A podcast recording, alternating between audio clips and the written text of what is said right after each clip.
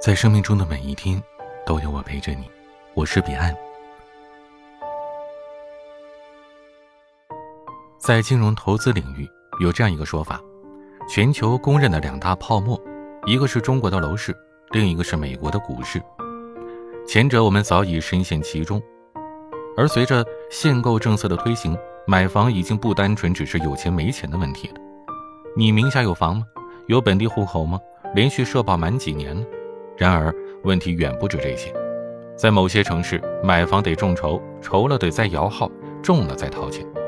所以有种说法呀，说当代中国只有两种人：一种是房奴，另一种是想做房奴都没资格的。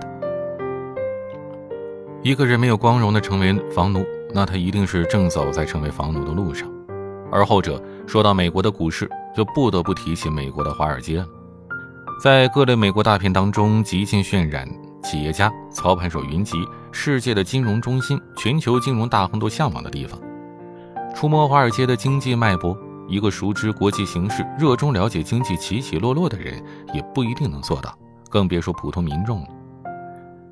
然而，今天和大家分享的这本《门口的野蛮人》，影像化的再现了上世纪八十年代华尔街最著名的公司争夺战——美国雷诺兹纳贝斯克公司的股权之争。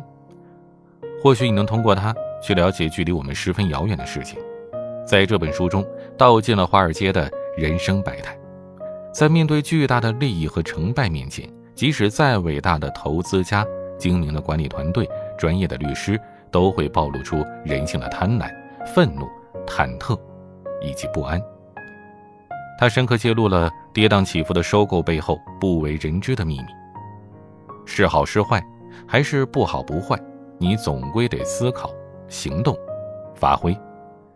如果不这样，一切就变得索然无味。你必须创造一些兴奋的事。这是本书的主角之一约翰逊说的一段话。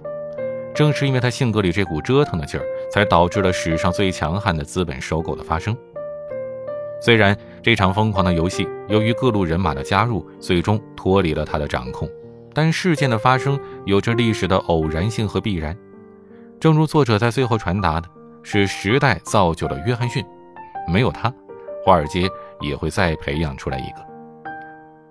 这本书通过扣人心弦的故事演绎，让读者见识到高层社会交际、博弈、谈判、智慧、技艺的种种，并从中得到了很多工作和学习所不曾涉猎的知识。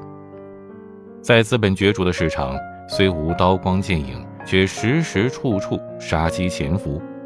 而我们生存的社会又何尝不是呢？稍不留神就会万劫不复。所以，永远不要低估自己的对手。在你觉得稳操胜券而准备发起进攻的时候，你的敌人或许也正握着你的把柄，准备给你致命一击。今天，让我们一起听听华尔街金融巅峰之战背后的故事。我是彼岸，我在彼岸读书会等你。